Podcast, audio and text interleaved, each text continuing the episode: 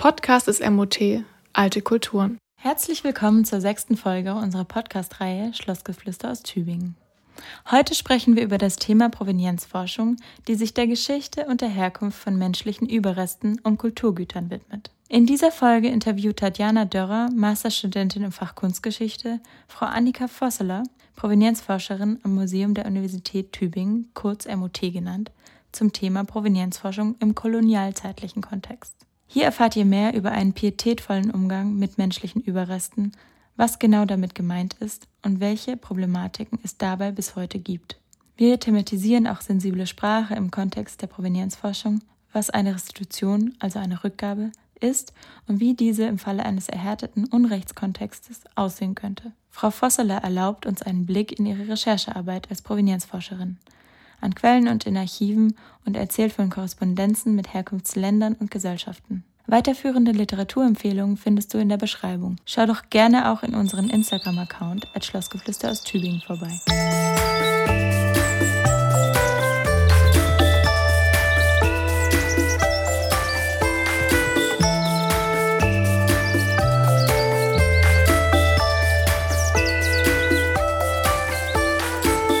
Heute spreche ich mit Annika Vosseler. Herzlich willkommen zu Schlossgeflüster aus Tübingen. Es ist schön, dass Sie heute hier sind. Hallo, vielen Dank für die Einladung. Frau Vosseler, Sie sind Afrikawissenschaftlerin und Provenienzforscherin mit dem Schwerpunkt auf der Kolonialzeit, wozu selbstverständlich auch alte Schriften gehören. Und Sie arbeiten am Museum der Universität Tübingen, kurz MUT, an dem Verbundprojekt, bei dem sich mehrere kulturgutverwahrende Institutionen zusammengeschlossen haben um die Herkunft von unbearbeiteten menschlichen Überresten aufzuarbeiten. Beteiligte Partner bei diesem Projekt sind das Lindenmuseum Stuttgart, das Staatliche Museum für Naturkunde Stuttgart und das Museum für Naturkunde Karlsruhe. Sie selbst haben zu der visuellen Darstellung des südlichen Afrikas in protestantischen Missionszeitschriften promoviert und sind nun Teil des Projektes Prekäre Provenienz, menschliche Überreste aus dem kolonialen Erbe Afrikas vor 1919 in wissenschaftlichen Sammlungen Baden-Württembergs. Frau Vosseler, wie sind Sie zu der Stelle an der Universität Tübingen gekommen und wie ist Ihr Weg dahin verlaufen? Das Museum der Universität Tübingen MUT hatte die Projektstelle für eine Provenienzforschung für den kolonialen Kontext ausgeschrieben. Diese hatte ich bei Hazards Kult gesehen und habe mich daraufhin beworben. Die Stelle klang sehr interessant und es passte gut zu den Themen, mit denen ich mich während meines Studiums beschäftigt hatte. Bereits früh in meinem Bachelorstudium in Berlin bin ich beispielsweise auf die Rolle der Missionare in der sogenannten Erschließung Afrikas, also aus europäischer Sicht, aufmerksam geworden. Zunächst hatte ich mich aus einer linguistischen Perspektive mit ihnen und ihren schriftlichen Hinterlassenschaften beschäftigt. Während meines Masterstudiums in Edinburgh und dann vertiefend während meiner Promotionszeit in Leipzig habe ich mich mit der visuellen Darstellung des südlichen Afrikas in protestantischen Missionszeitschriften beschäftigt. Ich habe mir angeschaut, wie sich die Darstellung der südafrikanischen Landschaften, Architekturen und der Menschen im Verlauf des 19. und frühen 20. Jahrhunderts entwickelt hat.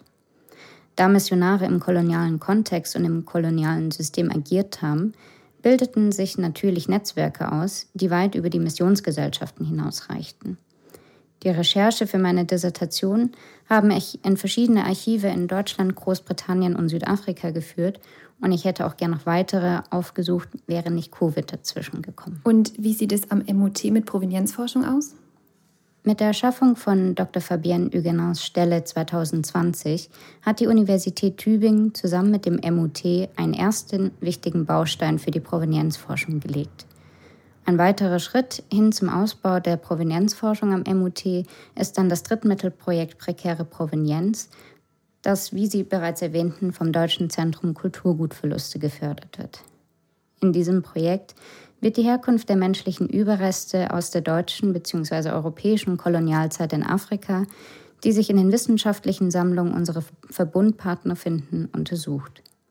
So gesehen stehen wir erst am Anfang unserer Forschung. Denn wir am MUT haben uns bisher nur punktuell mit Fragen der Provenienzforschung im kolonialzeitlichen Kontext in einzelnen Sammlungen auseinandergesetzt. Positiv ist allerdings, dass wir dank der Förderung des Zentrums Kulturgutverluste zwei studentische Hilfskräfte anstellen sowie einen Werkvertrag vergeben konnten und eine Praktikantin oder einen Praktikanten auch noch betreuen können. Die Provenienzforschung ist sehr zeitintensiv, da wir sehr viele unterschiedliche Datentypen sichten müssen, die teilweise in, in verschiedenen Archiven und Bibliotheken aufbewahrt werden und daher ist es eine große Unterstützung für uns, dass uns die studentischen Hilfskräfte aushelfen können. Wie Ihre Kollegin Fabienne Huguenin in der vergangenen Podcast-Folge erwähnt hat, ist die Provenienzforschung im kolonialen Kontext erst in den vergangenen Jahren aufgekommen. Können Sie uns erläutern, wie es dazu gekommen ist? Gerne. Die Diskussion um koloniales Sammlungsgut ist keine neue Diskussion, denn sie gibt es schon bereits seit der Kolonialzeit. Wie Benedikt Savoy in ihrem Buch Afrikas Kampf um seine Kunst zeigt, gab es vermehrt Restitutionsanfragen an europäischen Museen nach dem formalen Ende der europäischen Kolonialherrschaft, besonders aber in den 1960er Jahren, das Jahrzehnt der Unabhängigkeit vieler afrikanischer Staaten. Einen neuen Schwung hat die Diskussion allerdings bekommen, nachdem Emmanuel Macron seine vielbeachtete Rede an der Université de Ouagadougou in Burkina Faso am 28. November 2017 gehalten hatte. Hier verkündete er, dass er eine engere Zusammenarbeit mit Afrika anstrebe und verurteilte auch die Verbrechen der Kolonialzeit. Er beauftragte daraufhin die beiden WissenschaftlerInnen Philvin Sarr und Benedikt Savoy einen Bericht über den Kontext und die Modalitäten der Restitution von afrikanischem Kulturerbe zu verfassen, der im November 2018 erschien. In Deutschland wurde dann im März 2019 das erste Eckpunktepapier zum Umgang mit Sammlungsgut aus kolonialen Kontexten des Bundes, der Länder und der kommunalen Spitzenverbände veröffentlicht.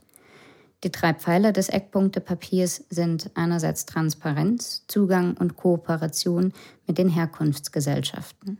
Die Einrichtungen, die Sammlungsgut aus kolonialen Kontexten besitzen, sind aufgefordert, ihre Sammlungen zu erforschen, die Erkenntnisse transparent zu machen und den Zugang für Menschen aus den Herkunftsstaaten oder Herkunftsgesellschaften zu gewährleisten, damit sie sich informieren können und es sollen auch die internationalen Kooperationen mit diesen Herkunftsgesellschaften als Teil der Aufarbeitung dieser Geschichten erwogen werden.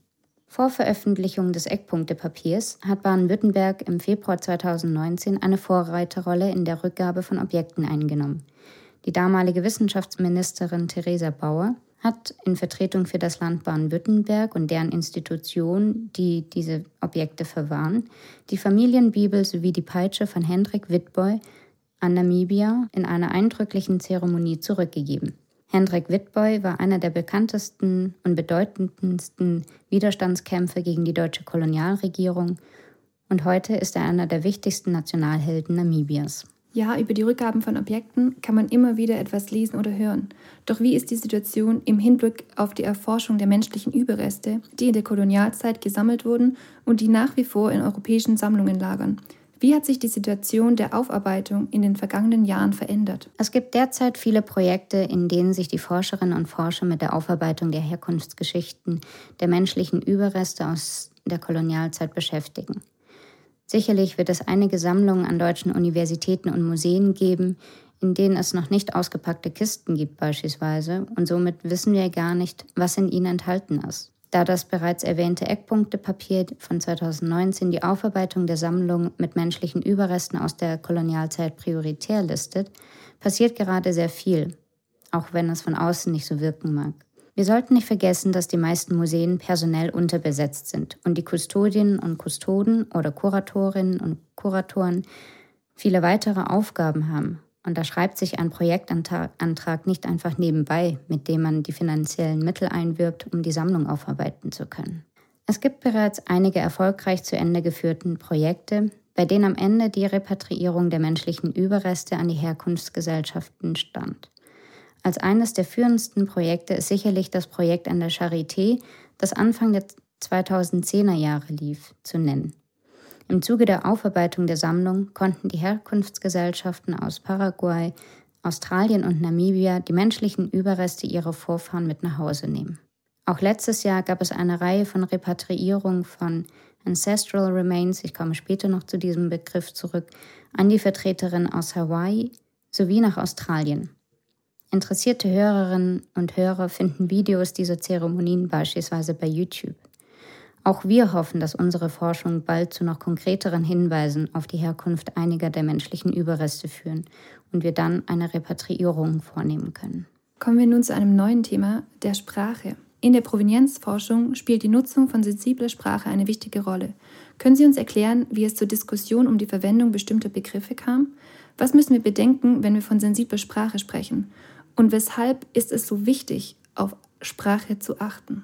Bei der Diskussion um sensible Sprache geht es vor allem darum, die Menschen dafür zu sensibilisieren, dass Rassismus und Sprache eng miteinander verknüpft sind. Denn in den Inventarbüchern und auf den historischen Etiketten sowie in den Berichten und Dokumenten aus der Kolonialzeit werden wir mit alten Bezeichnungen, Zuschreibungen und Stereotypen stets konfrontiert, die rassistisch, beleidigend und herabwertend sind und aus heutiger Sicht definitiv nicht mehr verwendet werden sollten. Die Aufklärung über die Problematik dieser Begriffe und das Sensibilisieren der Besucherinnen und Besucher sehen inzwischen viele Museen und Sammlungen als Teil ihres Bildungsauftrags und ihrer Aufgaben. Ziel ist es, die Menschen für die diskriminierenden Gehalte von Begriffen wie in Anführungszeichen Mischling, schwarzer Kontinent, Primitiv, Häuptling oder Stamm aufmerksam zu machen. Nehmen wir als Beispiel den Begriff Stamm, den ich in Anführungszeichen setze. Er wird bis heute weitläufig verwendet, ob in Nachrichtenbeiträgen, Zeitungsartikeln oder Dokumentationen, besonders wenn es um Afrika oder den Amazonas geht – und viele Menschen sind sich scheinbar nicht bewusst, dass sie mit diesem Begriff rassistische Stereotypen aus der Kolonialzeit reproduzieren. Der Begriff diente den Kolonialverwaltungen dazu, Menschen, die miteinander verwandt waren, in Gruppen einzuteilen, die sie dann besser verwalten konnten. Diese Gruppen wurden dann im Verlauf des 19. und frühen 20. Jahrhunderts eine Reihe von vermeintlich charakteristischen Eigenschaften zugeschrieben. In der Wissenschaft besteht heute allerdings ein breiter Konsens darüber, dass die ethnischen Zugehörigkeiten als situativ konstruiert verstanden werden. Das heißt, die Akteurinnen entscheiden situationsabhängig und oft aus strategischen Überlegungen heraus, ob sie sich einer bestimmten ethnischen Gruppe zugehörig fühlen oder nicht. Aus den Afrika-Studien kommt, bin ich mit den Debatten um die Verwendung einer sensiblen Sprache vertraut und weiß auch von anderen Disziplinen, in denen sich die Forschenden mit der Thematik auseinandersetzen, so beispielsweise in den Literatur- oder Politikwissenschaften. Vor allem in den Critical Whiteness Studies, also der kritischen Weißseinsforschung, oder auch in der Rassismusforschung ist dieses Thema seit vielen Jahrzehnten ein virulentes. Die Diskussion ist aber auch ein Beleg dafür, dass wir immer wieder um Begriffe ringen und auf der Suche nach anderen sind, die niemanden verletzen, beleidigen oder herabwürdigen. Auch der Begriff Human Remains beispielsweise, der in den Medien verwendet wird, ist nicht ganz unumstritten. So gibt es Vorbehalte gegenüber dem Begriff, denn einige befürchten, dass die Verwendung des englischen Begriffs eine emotionale Distanz beim Sprecher schafft oder schaffen kann. Im Leitfaden des Deutschen Museumsbundes Umgang mit menschlichen Überresten in Museen und Sammlungen wird der Begriff menschliche Überreste verwendet, den sie hier wie folgt definieren. Menschliche Überreste sind körperliche Überreste, die der biologischen Art Homo sapiens zuzurechnen sind. Hierzu zählen alle bearbeiteten, unbearbeiteten oder konservierten Erhaltungsformen menschlicher Körper sowie Teile davon. Darunter fallen insbesondere Knochen, Mumien, Moorleichen, Weichteile, Organe, Gewebeschnitte, Embryonen, Föten, Haut, Haare, Fingernägel, Fußnägel, Zähne – und die fünf letztgenannten, auch wenn sie von lebenden Personen stammen, sowie Leichenbrand. Sie sehen also, es ist eine ganz schön lange Liste. Und ergänzt wird die Diskussion noch durch den Zusatz, Dazu zählen ebenfalls menschliche Überreste nach der oben genannten Definition, die in Ritualgegenständen bewusst eingearbeitet wurden, hier wieder vorrangig Haare, Fuß- und Fingernägel oder Knochenteile.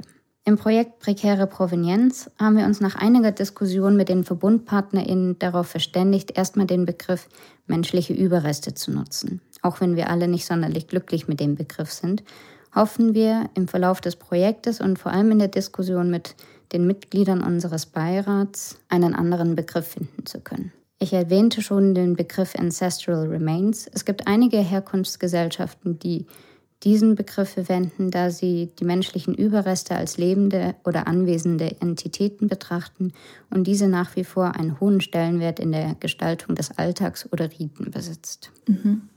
Kommen wir nun von der sensiblen Sprache zu sensiblen Sammlungen. Im Kontext der musealen Arbeit wird immer wieder von sensiblen Sammlungen gesprochen. Was genau ist damit gemeint und sind anthropologische Sammlungen als sensible Sammlungen zu betrachten? Anthropologische und ethnologische Sammlungen sind durchaus als sensible Sammlungen zu betrachten, denn entscheidend sind dabei die Objekte, die in der Sammlung verwahrt werden. Es gibt beispielsweise religiöse oder heilige Objekte, die nicht von jedem oder jeder gesehen werden dürfen oder auch nur von einer bestimmten Gruppe oder politischen religiösen Symbolfigur genutzt werden sollten. Und es gibt auch Objekte, die nur an bestimmten Orten aufbewahrt werden sollten. Viele europäische Museen haben diese Objekte oft in ihren Schaukästen ausgestellt, einerseits weil es vielleicht interessante und in Anführungszeichen exotische Objekte waren, oder weil der oder die Sammler, Sammlerin die Bedeutung dieses Objektes nicht kannte. Dann sind sicherlich anthropologische oder ethnologische Sammlungen als sensibel zu betrachten, die menschliche Überreste aufbewahren, die aus der Kolonialzeit oder den unterschiedlichen Regionen stammen. Es wird sicherlich kaum jemanden geben, der oder die sich betroffen fühlt bei Sammlungen, die menschliche Überreste aus archäologischen Grabungen in Deutschland oder Europa aufbewahren. In der Sammlung des MOT gibt es menschliche Überreste. Um welchen Umfang handelt es sich und inwieweit ist bekannt, woher sie stammen und unter welchen Umständen sie nach Tübingen gekommen sind? Genau richtig. In der osteologischen Sammlung finden sich etwa 106 menschliche Überreste, die höchstwahrscheinlich aus dem kolonialen Kontext stammen. Die Zahlen sind immer mit Vorsicht zu genießen, denn in den vergangenen Jahren mussten die Zahlen immer wieder nach oben korrigiert werden. Derzeit wissen wir von 83 Individuen, die in die Kategorie außereuropäisch in Anführungszeichen eingeordnet wurden und zu deren Herkunft wir leider keine weiteren Informationen haben. Hier würde ich einen kurzen Einschub machen, denn die Kategorie außereuropäisch verweist schon auf die Objekthaftigkeit und wir möchten eigentlich weg von dieser Beschreibung der menschlichen Überreste als Objekte und möchten eher dafür plädieren, die menschlichen Überreste als das wahrzunehmen, was sie sind. Sie sind die Überreste verstorbener Personen. Ziel ist es also, eine Rehumanisierung der menschlichen Überreste zu erreichen. Alte Etiketten oder alte Inventarbucheintragungen gibt es in der osteologischen Sammlung der Universität wohl nicht oder nicht mehr. Daher finden wir keine weiteren Informationen zu diesen 83 Individuen. Dass diese Informationen fehlen, liegt unter anderem an der Entstehungsgeschichte der osteologischen Sammlung selbst, die eigentlich aus mehreren Sammlungen besteht. Neben den Recherchen zur Herkunft der menschlichen Überreste versuchen wir also auch die Institutionsgeschichte aufzuarbeiten und die bestehenden Lücken zu füllen. Bei den verbleibenden 23 Individuen ist die Informationslage sehr unterschiedlich.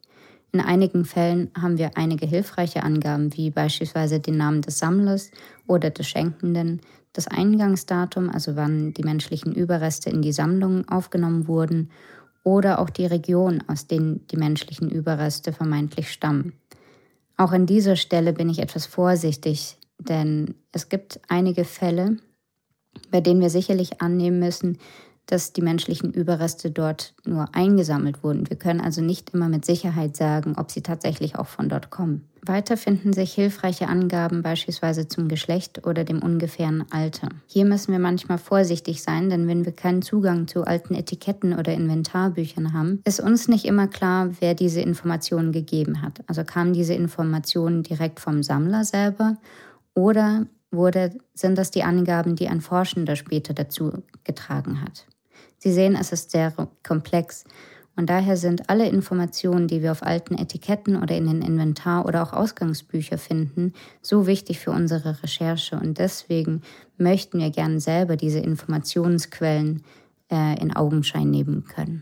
Sprechen wir nun über den Arbeitsalltag von ProvenienzforscherInnen. Immer wieder ist zu hören, dass ProvenienzforscherInnen wie Detektive arbeiten. Erzählen Sie uns doch bitte etwas von Ihrem Arbeitsalltag. Wie verbringen Sie Ihre Zeit auf der Spurensuche? Der Vergleich mit der Arbeit eines Detektivs wird in den Medien gern herangezogen, um der Öffentlichkeit eine Idee oder einen Eindruck unserer Arbeit zu vermitteln. Zwischenzeitlich wird dieses Bild allerdings von vielen ProvenienzforscherInnen jedoch eher abgelehnt, da es einerseits mit Krimis assoziiert wird und andererseits eine verkürzte Sicht auf den langen und intensiven Forschungsprozess ähm, verschleiert. Mein Arbeitsalltag ist sehr abwechslungsreich. Ein Teil sieht so aus, dass ich mich mit den verschiedenen Aspekten des Projektmanagements beschäftige. Das heißt, das tägliche Beantworten von E-Mails, die Finanzen des Projekts im Blick behalten, die Vor- und Nachbereitung von Dienstreisen. Dann gibt es noch die Betreuung der studentischen Hilfskräfte, die immer wieder Aufgaben für mich erledigen. Und wir fangen gerade an, nach neuen Fördermitteln zu suchen, auch wenn das Projekt offiziell noch etwas mehr als ein Jahr läuft. Doch das Schreiben eines neuen Projektantrags nimmt einige Zeit in Anspruch. Ein weiterer wichtiger Arbeitsbereich ist die tatsächliche Forschung zum Projekt Prekäre Provenienz. Hier bin ich mit der Quellenrecherche beschäftigt, das heißt, ich suche nach Briefen und anderen Unterlagen sowie Publikationen der Personen, die menschliche Überreste in unsere Sammlung gegeben haben. Hier hoffe ich auf Hinweise zu stoßen, woher die menschlichen Überreste stammen. Da es in einigen Fällen zugängliche Digitalisate gibt, muss ich nicht ins Archiv fahren, sondern kann die Dokumente am Laptop lesen. Doch es gibt viele Korrespondenzen und Akten, die bisher noch nicht digitalisiert sind. In diesen Fällen fahre ich zum jeweiligen Archiv oder manchmal auch Bibliothek und lese die Dokumente vor Ort. Nach der Sichtung der Quellen und des Herausschreibens von interessanten Erkenntnissen ordne ich die Notizen dann später systematisch. In regelmäßigen Abständen finden auch Arbeitsgruppen statt, an denen ich teilnehme. Je nach Forschungsschwerpunkt und Interesse gibt es verschiedene Arbeitsgruppen oder Arbeitskreise, an denen man sich beteiligen kann. Die AGs und der AK Provenienzforschung sind gute Möglichkeiten für uns, sich mit Kollegen und Kolleginnen auszutauschen und Probleme zu diskutieren. Man erfährt hier aber auch, wie der Stand in anderen Projekten ist, an welche Fragestellungen sie gerade arbeiten oder vor welchen Herausforderungen sie stehen. Aber es gibt eben auch immer wieder Möglichkeiten, sich über Lösungswege auszutauschen. Der Austausch ist wirklich wichtig für uns, denn letzten Endes forschen wir alle zu denselben Gruppen von SammlerInnen und es bestehen diese Netzwerke Deutschland oder sicherlich auch europaweit. Und dann bieten meine Kollegin Dr. Fabienne Huguenard und ich Seminare im Bereich der Provenienzforschung an. Wir möchten den Studierenden einen Einblick in dieses Forschungsfeld ermöglichen und ihnen Fertigkeiten mit auf den Weg geben, die später für sie nützlich sein könnten. So haben wir im Sommersemester 2022 ein Praxisseminar zur Transkription der Sütelin- und Korrentschriften angeboten oder im vergangenen Wintersemester zu Provenienzforschung und Archiven. Das haben wir zusammen mit der Leiterin des, Uni des Universitätsarchivs, Dr. Regina Keiler, durchgeführt. Und können Sie uns sagen, was Sie gerade bearbeiten? Zurzeit bin ich gerade dabei, meine bisherigen Forschungszwischenstände und vorläufigen Ergebnisse zu verschriftlichen. Denn in den vergangenen Monaten habe ich in vielen Archiven geforscht und habe einige interessante Erkenntnisse für das Projekt gewinnen können. Wir hoffen, in den, in den kommenden Wochen einige Fragezeichen bei einer Gruppe von menschlichen Überresten lösen zu können. Es gibt noch eine Lücke in der Herkunftsgeschichte, die wir derzeit noch zu schließen versuchen. Hier ist es schwierig, die entsprechenden Dokumente zu finden, aber wir bündeln unsere Kräfte.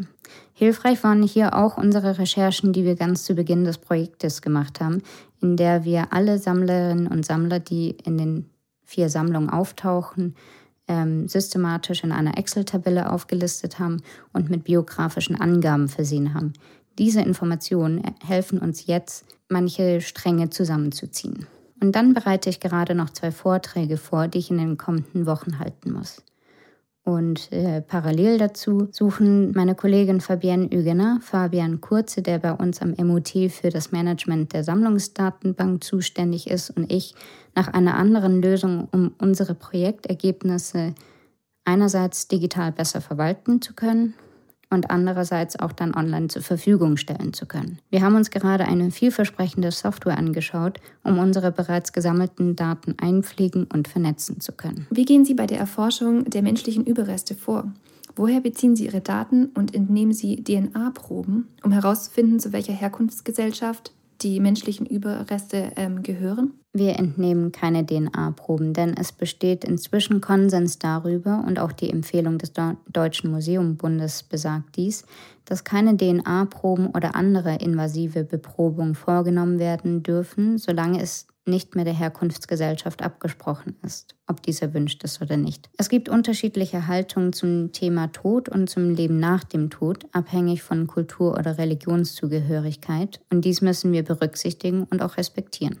Sollten wir aufgrund unserer historischen Recherche die Herkunftsgesellschaft oder auch Community of Origin identifizieren können, liegt es dann an dieser Community zu entscheiden, ob sie eine DNA-Untersuchung veranlassen möchten oder nicht. Unsere Aufgabe ist es, mittels nicht-invasiver Methoden zu Ergebnissen zu kommen. Es wird uns sicherlich nicht immer gelingen, in allen Einzelfällen herauszufinden, woher die menschlichen Überreste gekommen sind, aber wir müssen es versuchen, auch um den Menschen in den Herkunftsstaaten zu zeigen, dass wir es mit der Aussöhnung ernst meinen. Wie das weitere Vorgehen in den Fällen sein wird, bei denen wir die Herkunft nicht bestimmen können, wird eine wichtige Frage für die Zukunft sein. Dies wird aber nur gemeinsam mit den Partnerinnen und Partnern in Afrika, Asien und der Pazifikregion und den Amerikas möglich sein. Nun zu Ihrer Frage, wie wir die Herkunftsgeschichte der menschlichen Überreste erforschen. Unser Ansatz im Projekt Prekäre Provenienz ist die Rekonstruktion der historischen Netzwerke der Sammler. Um diese Person identifizieren zu können, benötigen wir die Angaben, die auf den alten Etiketten oder in den historischen Inventarbüchern enthalten sind. Dies sind die ersten Anhalts- und zugleich auch die Ausgangspunkte, die für unsere weitere Recherche wichtig sind. Über die Ambivalenz der Informationen habe ich ja bereits gesprochen. In einem ersten Schritt haben wir also eine Excel-Tabelle angelegt, in der wir alle Namen der Sammler aufgelistet haben, die menschliche Überreste in die vier Sammlungen des Verbundprojektes gegeben haben. Im nächsten Schritt haben wir die wichtigsten biografischen Angaben gesammelt, hier waren für uns besonders wichtig der vollständige Name oder auch Varianten des Namens, Geburtsdatum und Geburtsort, das Sterbedatum und der Sterbeort sowie entweder den Ausbildungsweg oder den Studienverlauf. Diese Angaben sind für uns wichtig zum Nachvollziehen. Gibt es vielleicht Überschneidungen in den Lebensläufen verschiedener AkteurInnen? In einem nächsten Schritt habe ich dann die Angaben der Verbundpartner zu den menschlichen Überresten für mich neu geordnet und habe eine Überschau zu den einzelnen Regionen Afrikas, aus denen menschliche Überreste in den Sammlungen lagern, erstellt. Daraufhin habe ich mich dann mit den einzelnen Regionen auseinandergesetzt und versucht, die bisher wichtigsten Forschungserkenntnisse zur Kolonialgeschichte beispielsweise zusammenzutragen und ähm, die wichtigsten Personen und Ereignisse kennenzulernen. Hierfür habe ich die Korrespondenzen, die bei unseren Verbundpartnern teilweise noch liegen, nochmal durchgeschaut und habe nach Hinweisen der menschlichen Überreste geschaut. Wir haben festgestellt, dass man selten Briefe findet, in denen geschildert wird, woher Schädel oder Skelette stammen.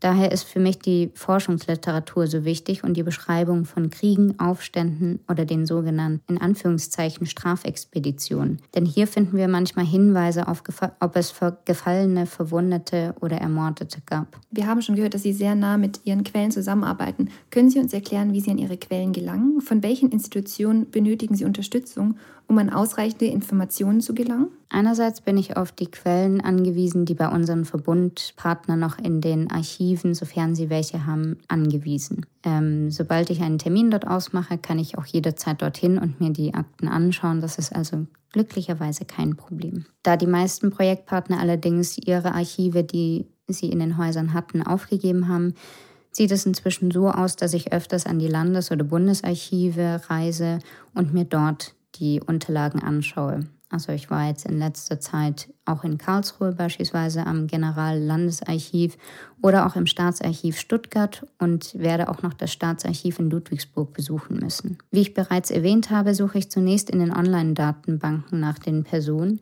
die uns im Rahmen des Projektes interessieren.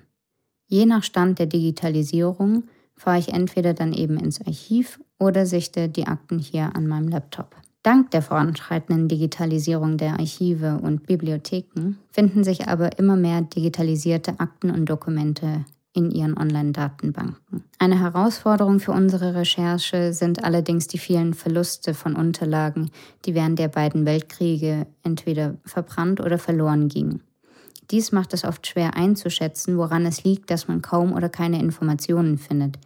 Hier war es oft hilfreich, mit den Archivarinnen und Archivaren zu sprechen, da sie gut einschätzen können, ob die Dokumente verloren sind oder ob man eventuell an einer anderen Stelle oder unter einem anderen Stichwort suchen muss. Wie soll denn mit den menschlichen Überresten aus der Kolonialzeit im Anschluss an das Projekt umgegangen werden? Nun, zunächst einmal müssen wir historisch belegen können, dass ein Individuum in der Sammlung aus einer jeweiligen Herkunftsgesellschaft oder Community of Origin gehört hat. Wenn wir konkrete Ergebnisse vorweisen können, melden wir dies ans Ministerium für Forschung, Bildung und Kunst. Ab diesem Zeitpunkt liegt es dann nicht mehr in unseren Händen, wie weiter verfahren wird.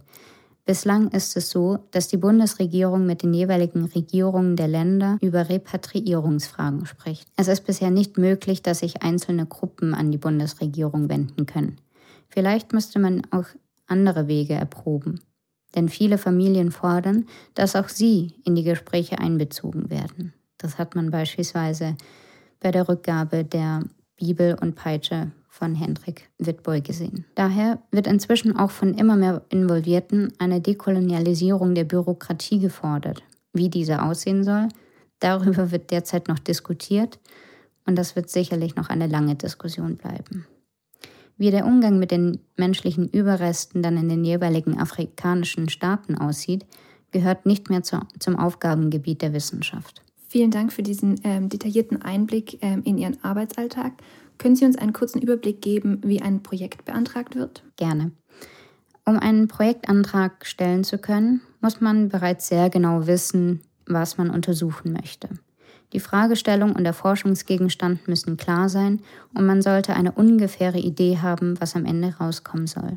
Des Weiteren muss man bereits einschätzen können, in welche und wie oft man zu den Archiven reisen wird oder ob man für Interviews oder Expertinnengesprächen reist. Es gibt verschiedene Vorgehensweisen. Entweder Sie haben bereits eine konkrete Projektidee, die Sie ausarbeiten und, an, und dann an die Vorgaben des potenziellen Förderers anpassen, oder Sie suchen nach einem Förderer und schauen, welche Projektthemen oder Arten dieser unterstützt und Sie schreiben daraufhin einen Projektantrag. Wir sind gerade dabei zu sondieren, bei welchen Stiftungen oder bei welchen anderen Förderprogrammen wir einen Folgeantrag stellen können, um die Recherche fortführen zu können. Denn sicherlich werden wir nicht für alle menschlichen Überreste, die sich in den vier Sammlungen finden, herausgefunden haben, woher sie kommen und wie sie hierher gekommen sind. Die meisten Projekte werden derzeit von Forschenden durchgeführt, die eine befristete Stelle haben. Diese Stellen sind auf zwei bis drei Jahre angelegt und erschweren so ein kontinuierliches und meines Erachtens nach auch effizientes Forschen. Daher ist die Forderung von vielen Kolleginnen und Kollegen, dass die Stellen entfristet werden und Dauerstellen geschafft werden müssen. Wie Sie diese Woche in den Nachrichten entnehmen konnten, ist dies ein generelles Problem an deutschen Universitäten und nicht nur im Museumsbereich. Auch die Provenienzforschung wird noch sicherlich viele Jahre oder auch Jahrzehnte mit der Aufarbeitung der Sammlung aus dem kolonialen Kontext beschäftigt sein, wenn die Forschung von befristet angestellten Wissenschaftlern und Wissenschaftlerinnen durchgeführt wird. Bei den kolonialzeitlichen Projekten fordern die Geldgeber eine starke Kooperation mit den Herkunftsgesellschaften, was wir sehr begrüßen. Allerdings stellt uns dies auch vor große Herausforderungen, denn man muss erst einmal die passenden Ansprechpersonen finden und dann kann man nicht erwarten, dass die Kolleginnen und Kollegen aus Afrika für umsonst arbeiten. Zumindest haben wir geschafft, dass sie derzeit über Projektverträge angestellt werden können. Wir begrüßen, dass dies inzwischen möglich ist und zu Recht von den Geldgebern gefordert wird. Doch besteht hier auch noch politischer Handlungsbedarf. Es reicht nicht aus, dass die Museen und Sammlungen in Deutschland und anderen europäischen Ländern inzwischen verstanden haben, dass wir unsere Aufarbeitung nur gemeinsam bewerkstelligen können. Europa sollte sich auch fragen, wie wir unsere Kolleginnen und Kollegen beispielsweise in Afrika auch darin unterstützen können, den wissenschaftlichen Nachwuchs zu fördern. Derzeit gibt es eine Handvoll Expertinnen und Experten, die von vielen Projekten angefragt werden, aber auch sie haben nur begrenzt Zeit denn sie haben eine Anstellung an einer Universität oder an einem Museum sowie Studierende. Es gibt bereits ein paar Austausch- und Graduiertenprogramme, die den Austausch zwischen Studierenden aus unterschiedlichen Ländern ermöglichen. Dies muss weiter vorangetrieben werden. Können Sie uns sagen, wie die Universität mit abgeschlossenen Provenienzen umgeht, am Beispiel von Popo? Bei diesem Objekt handelt es sich um ein Wandpanel eines Versammlungshauses der Maori. Bereits bei der ersten Strafexpedition von James Cook 1768 bis 1771 wurde dieses Objekt von Neuseeland entfernt und ist heute hier in Tübingen. Es handelt sich um das einzige Architekturteil, das durch eine Expedition von James Cook die Inseln verließ und in ein Museum außerhalb Neuseelands gelangte. Wie kam es zu der Vereinbarung? Wie es genau zu der Vereinbarung zwischen Herrn Harms und der Gruppe der Delegierten aus Neuseeland kam, kann ich Ihnen leider nicht genau sagen. Soweit ich mich erinnere, hatte Herr Harms mir in einem Gespräch erzählt, dass er die Delegation 2008 an die Universität Tübingen eingeladen hatte. Während des Besuchs gab es eine Zeremonie, um die Ahnen zu begrüßen. Im Anschluss daran so erinnere ich mich zumindest, meinte Herr Harms, hätte die Delegation berichtet, dass sie beschlossen haben, dass das Paupau weiterhin an der Universität Tübingen bleibt, da ihre Ahnen dieses Panel an Joseph Banks damals geschenkt, äh, mitgegeben hatten als Geschenk. Ähm, soweit ich weiß, gibt es bisher keine Rückforderung der Maori. Ob sich diese Haltung geändert hat, wird sicherlich der Kustos der Ethnologischen Sammlung Dr. Markus Schleiter bei seinem jetzigen Besuch in Erfahrung bringen. Hat es die Beziehungen zu den Vertretern der Maori verändert? Soweit ich weiß nicht. Die Beziehungen waren bisher sehr gut und um die alten Verbindungen zu erneuern, ist Markus Schleiter, wie gesagt der neue Kustos in der Ethnologischen Sammlung, gerade dort. Im vergangenen Jahr waren die beiden Kuratorinnen Avina Tamarapa und Dougal Austin aus Wellington für ein gemeinsames Projekt am Lindenmuseum. Sie nutzten die Chance und besuchten das Paupau hier an der Universität Tübingen. Sie waren sehr beeindruckt von dem guten Zustand, trotz des Alters. Sie erklärten uns, dass es nur noch sehr wenige Paupau in einem solch guten Zustand gibt. Ich war auch eingeladen und fand das eine sehr berührende Erfahrung. Mhm. Zum Abschluss habe ich noch eine ganz andere Frage. Mal angenommen, ein Objekt wird auf dem Dachboden einer Familie gefunden. Wie kann man erkennen, ob es sich um ein Objekt mit prekärer Provenienz handelt oder eben nicht? Gibt es da bestimmte Hinweise, die klar auf einen Unrechtskontext hindeuten könnten? Ob es sich um ein Objekt mit einer prekären Provenienz handelt, ist abhängig vom Objekt selbst. Ich schätze, dass es für einen Laien oder eine Laien sehr schwer ist einzuschätzen, ob das Objekt eine prekäre Provenienz hat oder nicht. Dafür ist Fachwissen gefragt. Falls Sie Vorfahren haben, die beispielsweise Missionare in Afrika oder in einer anderen Region waren, ist es wahrscheinlich, dass sich solche Objekte aus, dem, aus den Missionsgebieten bei Ihnen auf dem Dachboden oder im Keller befinden. Diese Themen werden inzwischen auch in Filmen oder Romanen besprochen, wie beispielsweise in dem Film Der vermessene Mensch. Haben Sie diesen Film schon gesehen? Ich war bei der Premiere in Stuttgart und ich kann den Film wirklich nur sehr empfehlen. Gibt es eine Stelle, an die ich mich wenden kann, sollte ich in den Besitz eines Objektes kommen, das eine fragwürdige Provenienz hat? Zum Beispiel bei einem Erbfall oder bei einem Dachbodenfund.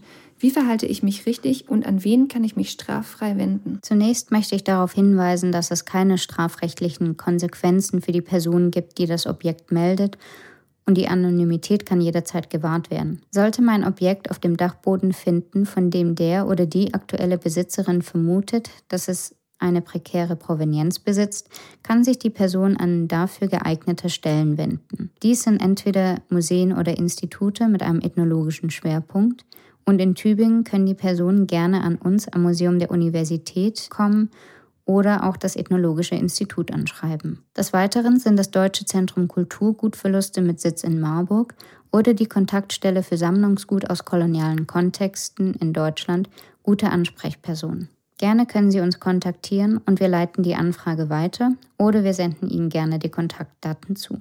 Die Anfrage wird vertraulich behandelt. Und welche Verantwortung tragen Privatpersonen in Ihren Augen und aus Sicht der Politik? Wie gesagt, haben Privatpersonen keine strafrechtlichen Konsequenzen zu befürchten. Vielmehr geht es in meinen Augen um moralische Fragen und die Sensibilität, dass das Objekt zurückgegeben wird.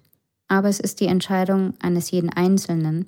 Es besteht keine Pflicht zur Abgabe von diesen Objekten.